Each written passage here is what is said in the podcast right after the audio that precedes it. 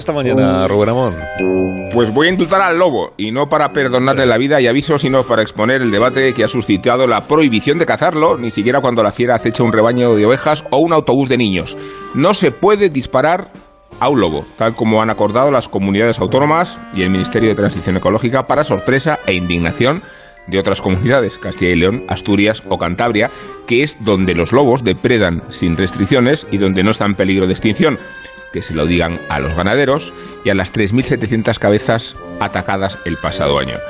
No matarás al lobo se ha convertido en un confuso dogma animalista al que no ha podido sustraerse ni la vicepresidenta Rivera ni los presidentes de las comunidades autónomas donde los lobos solo existen en televisión, Canarias, por ejemplo, una de las más beligerantes en la prohibición de la caza y de las más sensibleras cuando se trata de proteger no a un animal, sino a un mito. Claro que hay que proteger al lobo de peligro de extinción allí donde la extinción es una amenaza,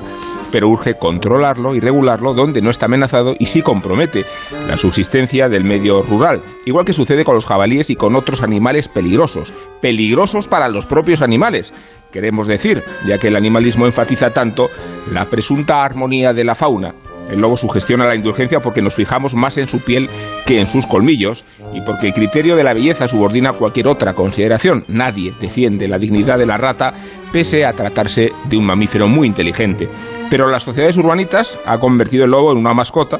lo han transformado en un animal de compañía que no merece la ejecución. Es más, la defensa del lobo en realidad es un pretexto para terminar con la caza y para imaginar con la fantasía de un cuento de Disney que si un lobo con el estómago vacío se nos cruza en nuestro camino, va a perdonarnos la vida.